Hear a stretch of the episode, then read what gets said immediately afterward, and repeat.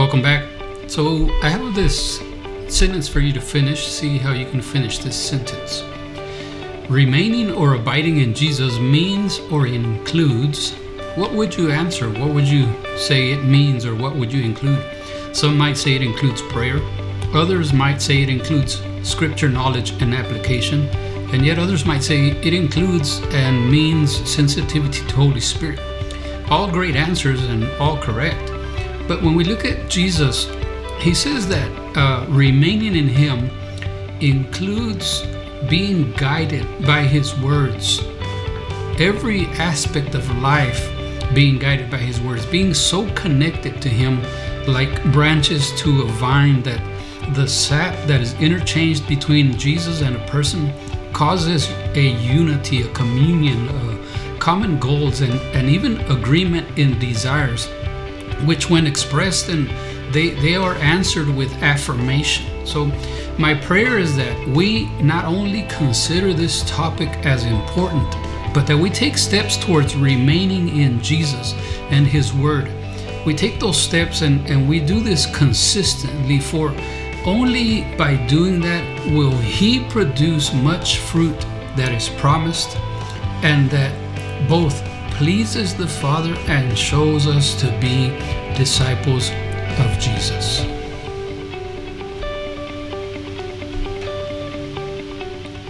Welcome back. We continue the series entitled The Everyday Disciple based on John chapter 15. Today we're going to be focusing on the part about remain. My name is Rafael Natividad. This is Life Fellowship Church. I'm so glad you're here with me. I'm, I'm glad that you're accompanying me in this study. So, like I said, we're going to be looking at uh, the part about remain. The Bible verses are verses 5 through 8 on the Gospel according to John chapter 15. I am the vine, you are the branches. If you remain in me and I in you, you will bear much fruit. Apart from me, you can do nothing. If you do not remain in me, you are like a branch that is thrown away and withers. Such branches are picked up and thrown into the fire and burned. If you remain in me and my words remain in you, ask whatever you wish, and it will be done for you. This is to my Father's glory, that you bear much fruit, showing yourselves to be my disciples. As we saw last week, Jesus uh, mentions in the beginning of this chapter that he is the true vine. And so we'll continue along those lines because that's the key of this chapter, anyways. If he is the true vine, then and we as disciples are branches, then there is it an implication there. Something is implied there. And so uh, Jesus calls himself the true vine. Then he adds that his disciples are like a branch. Branches bear the fruit which the vine provides the sap for.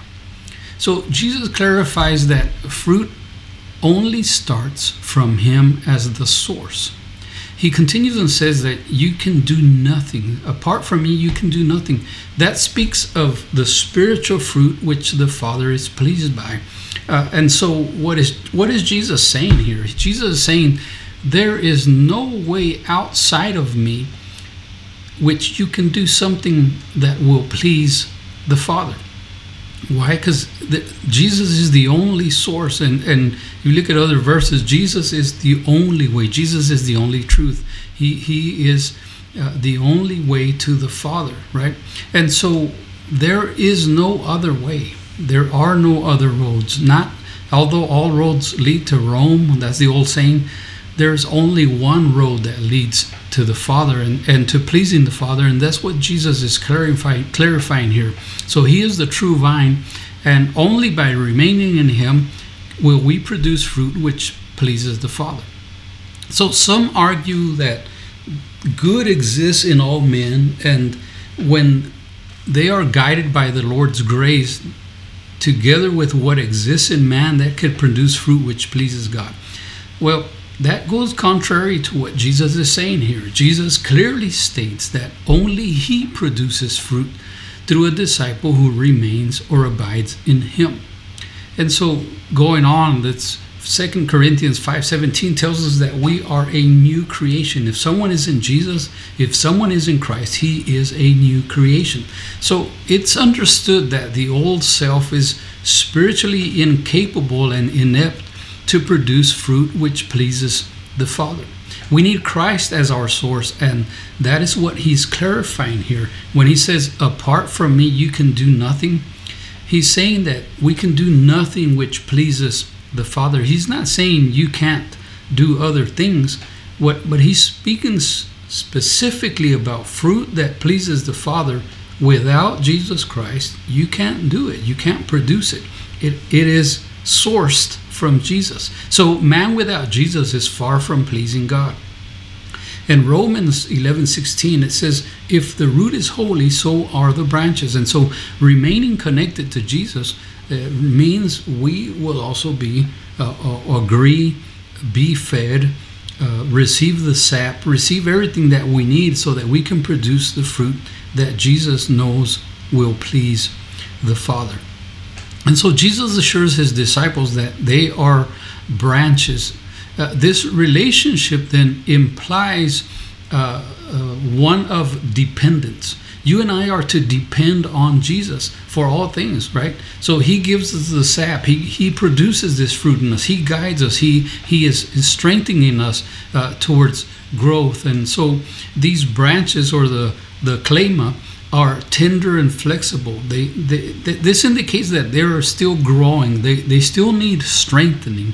And so, how will we grow and straight, be strengthened? Well, by remaining in Jesus, by remaining in His words. He, again, is the source of all of this for you and I. It's never of our own uh, uh, strength, it's never of our own ability. Uh, again, I'll remind you of the verse. We are a new creation in Christ. And so Jesus mentions much fruit, which is definitely appealing to you and I. It's definitely something that we desire and we want to produce much fruit for Jesus. And, and so he says that this much fruit it comes as a result of remaining in him. He says, Remain in me and I in you. So uh, let, us kind of divide this here into, into two options. The, first of these, remain in me, it, it either means I surrender to Jesus completely, wholly say, I am yours, do with me as you would have, as, as you would be pleased by. I completely surrender myself to you, or I continue arguing the point that I still have free will. Jesus, I am yours, but I'll decide when. Jesus, I am yours, but I'll decide how. Well, it's either surrender or free will, right? The, the second part of this is remain in me. Uh, the second part is and I in you. That also could include the lordship of Jesus, or we see it as a partnership. See? So something is up here. Yes, there is a partnership between the branches and the vine, but there's also a lordship implied there. Who is the boss? Who sends the sap? What fruit is produced? You and I don't have a say in that. You and I are branches. We will carry the fruit that Jesus would, I'm going to say it this way, but it, as negative as it sounds, we would carry the fruit that Jesus burdens us with. We are to carry this fruit. It's not a burden. On the contrary, I know that. He says that the, this load is light. It, it will be a blessing to us. It will be an encouragement to us. And so his lordship is not going to be burdensome. On the contrary, it, it's not necessarily a partnership when you think about this. He will produce this fruit. He is the source of it. He is the one who will do this through you and I. And woe is us if we consider ourselves to be you know the, the the ones who are producing this fruit. And if you and i continue to try to produce this fruit on our own we're going the wrong way. We're putting a, a stress on ourselves that is is useless. We're we're tiring ourselves out trying to do this trying to to produce what only Jesus will produce through us. And so uh, this isn't uh, uh, about free will and partnership. This is about surrender and, and receiving and accepting His His lordship. Right. And so, as a branch separated from the vine cannot bear fruit, neither will a disciple be capable of bearing fruit without Jesus. See? So, not remaining in Jesus causes withering, it causes fruitlessness, and, and it, it is also not a good representation of the vine. So, as we look at this as an everyday disciple, okay, Jesus instructs his disciples to remain in him. In, in verse 7, he says that we are to remain in him. What is he saying by that? Well, how do I remain in you, Jesus? Well, remain in the redemption that He has uh, uh, afforded us. We should remain in this redemption. Understand that you and I have been redeemed by the blood of the Lamb. We've been bought. The price has been paid. Uh, he, he is our Lord. He is our Savior. So remain in that. Don't try to uh, contemplate leaving that or, or consider it. On the contrary, understand I once was lost, but now I am found.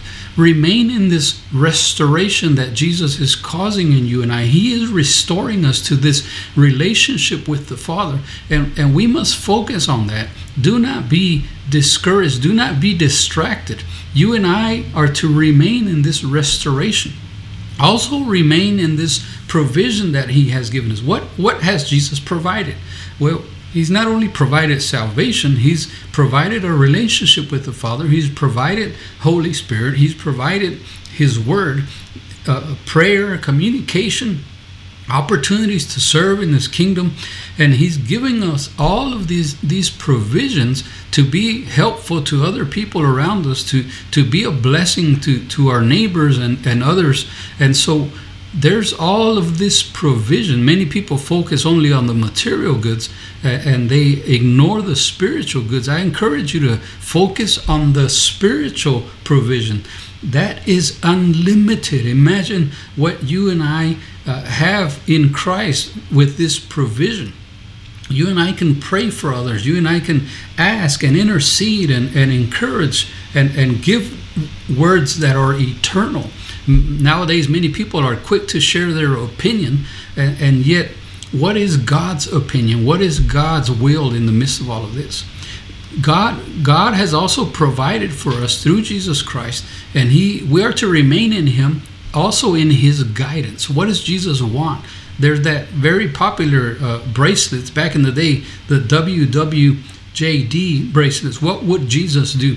I, I encourage you. That's a that's a really good question. What would Jesus do?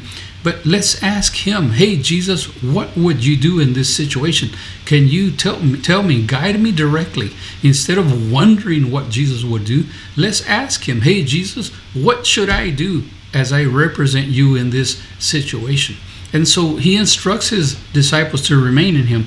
Now, Jesus also says that his words are to remain in his disciples.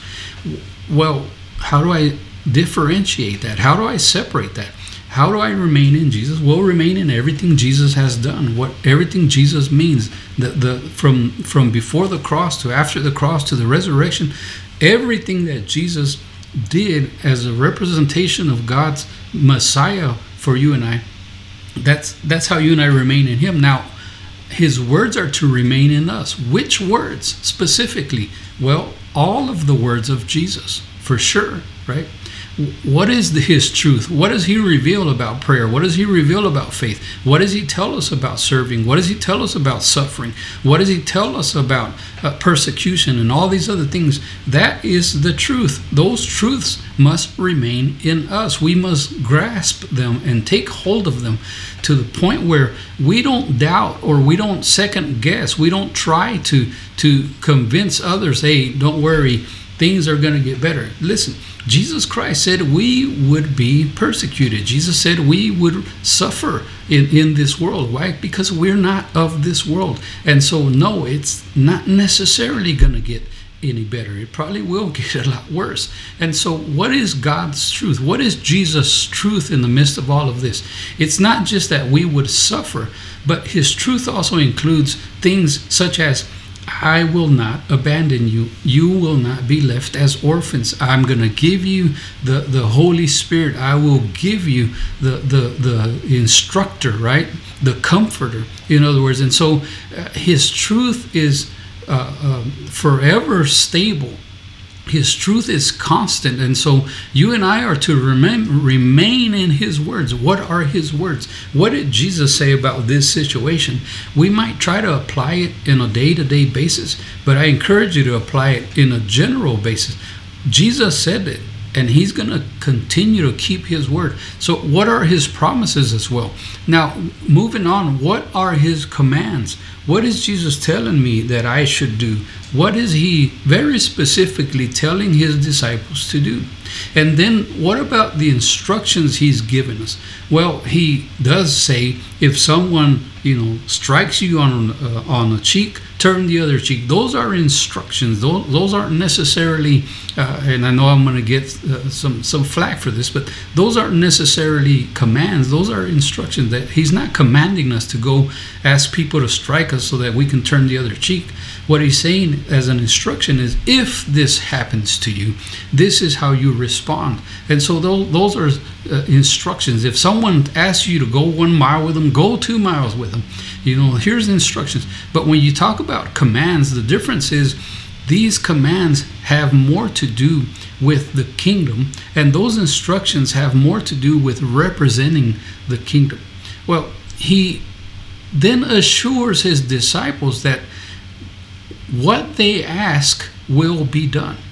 Now, if, he says very clearly, if you remain in me and my words remain in you, ask whatever you want and it will be done. Wow, that is a tremendous Bible verse. And many people only look at the part about ask whatever you want and it will be done. They ignore, they exclude, somehow they've forgotten to read the part before that.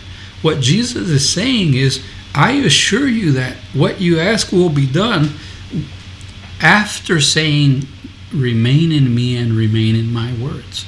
Well, what does that mean? Well, that means that there is an existing communion, there's an existing harmony between Jesus and his disciples. There's common goals between Jesus and his disciples to the point where there's a consistent uh, a consistent uh, prayer agreement. There's a consistent uh, agreement and, and commonality as far as what we ask and what Jesus' will is and, and what he desires. And so we, as we receive the, going back to the idea of the vine and the branches, as, as we receive the sap from the, the vine, the branches then desire to, to produce what the, the vine wants. And so uh, this communion, this uh, um, harmony, this idea of common goals is then reflected even in how we pray and what we ask for and what we desire and, and what our uh, uh, goals are alongside with Jesus. And he says, You ask, anything you ask, I'll do it. And so you've heard of miracles of people, you know, praying for someone who died and they raised the dead, and, and you know, we ooh and all about it, which is great. It's awesome. There's no doubt that those things are happening. So the question is, why would Jesus do that if every day you and I were just to ask, there's a dead person, you know, for whatever accident happened, and, and we go up to them, or there's a, the need of a miracle, and and so why would Jesus do that? Uh, why wouldn't he do that, right? Well, he's saying here, whatever you ask will be done. Why? Because you'll be at the right time, in the right place, at the right moment, uh, with the right relationship with Jesus, so that His name will be glorified, His name will be known, His name He will receive honor and glory. And so there's communion, harmony, common goals, etc., that are implied there. And so this this answered prayer guarantee comes also because there's a uh, guarantee of relationship uh, connectivity with the vine between the vine and the branches right? So jesus assures that the father is glorified when disciples bear much fruit and by that demonstrate that they are his disciples. So jesus is basically saying when you bear much fruit my father is glorified and that demonstrates that you are my disciples so, abiding in Jesus, remaining in Jesus, leads to bearing fruit which glorifies the Father. It leads to, to giving this fruit that glorifies the Father. And so, how can I remain in Jesus? Great question. How can I remain in Him? Well, simple answers. Prayer, talk to God, talk to Jesus, uh, ask for His guidance, right? Read Scripture. What does God say? What What does God say I am to do? Right. Focus on following Him on a daily basis. Hey, Jesus, I want to follow you. I want to focus on that. I'm looking at Scripture. You're telling me to do this. I'm willing to do this. I'm, I'm talking to you as I walk on a daily basis. I'm being proactive about this growth. Well, those are very general answers. I know that. So let's go on to a little bit uh, uh, deeper questions, if you will, in this case, right? So, am I depending on Jesus on a daily basis? Am I dependent on Him? Am I leaning on Him to say, hey, Jesus, specifically tell me what to do in this situation? Jesus, please uh, give me guidance as far as what, how do I speak? How should I come across? What, what do I say here?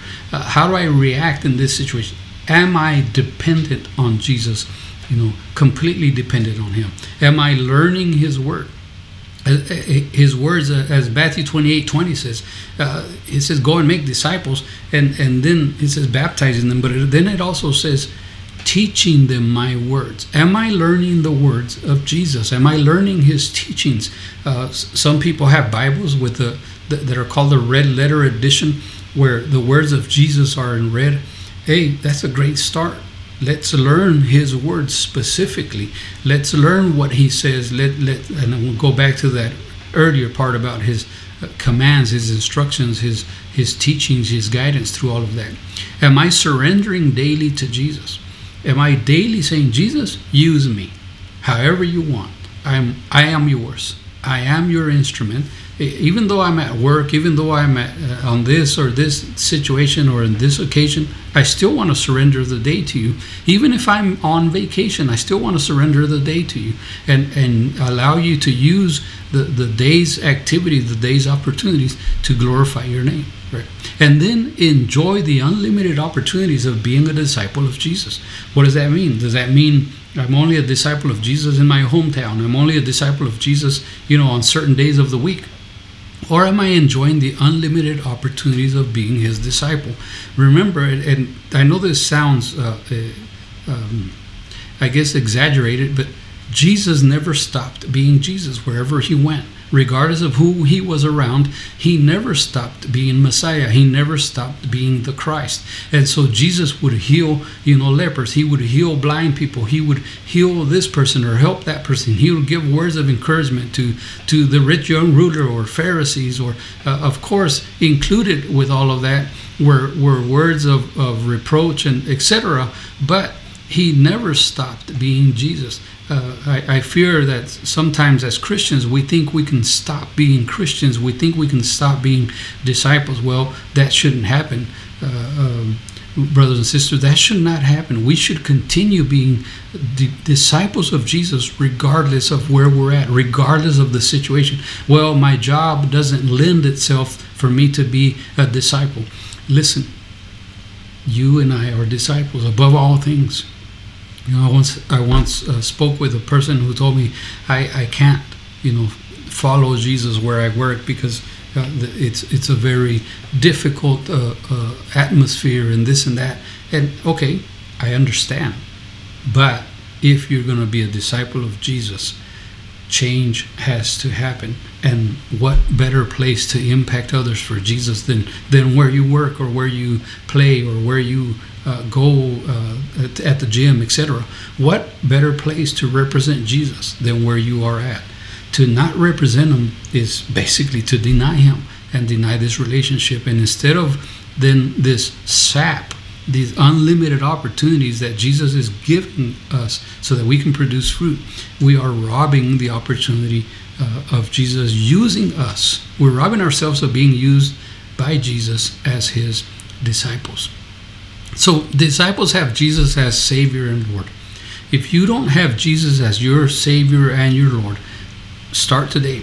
Ask Him to forgive your sin. Ask Him to forgive your, your rebelliousness. Ask Him to forgive you for not willing to follow Him. And, and understand, look, Lord, I am a sinner. I need you. This life is going nowhere. I cannot produce the fruit that, that pleases the Father without you. So forgive my sin. And then I want to live for you. Lord, help me to focus on living for you.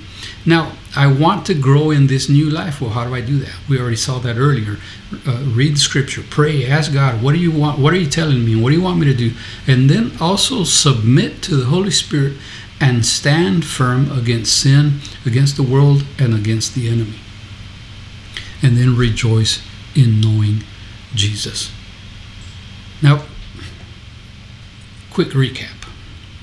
Remain in Jesus means we stay in Him and allow His words to remain in us, like providing the sap to our life. In doing this, our prayers and our requests will agree with His will.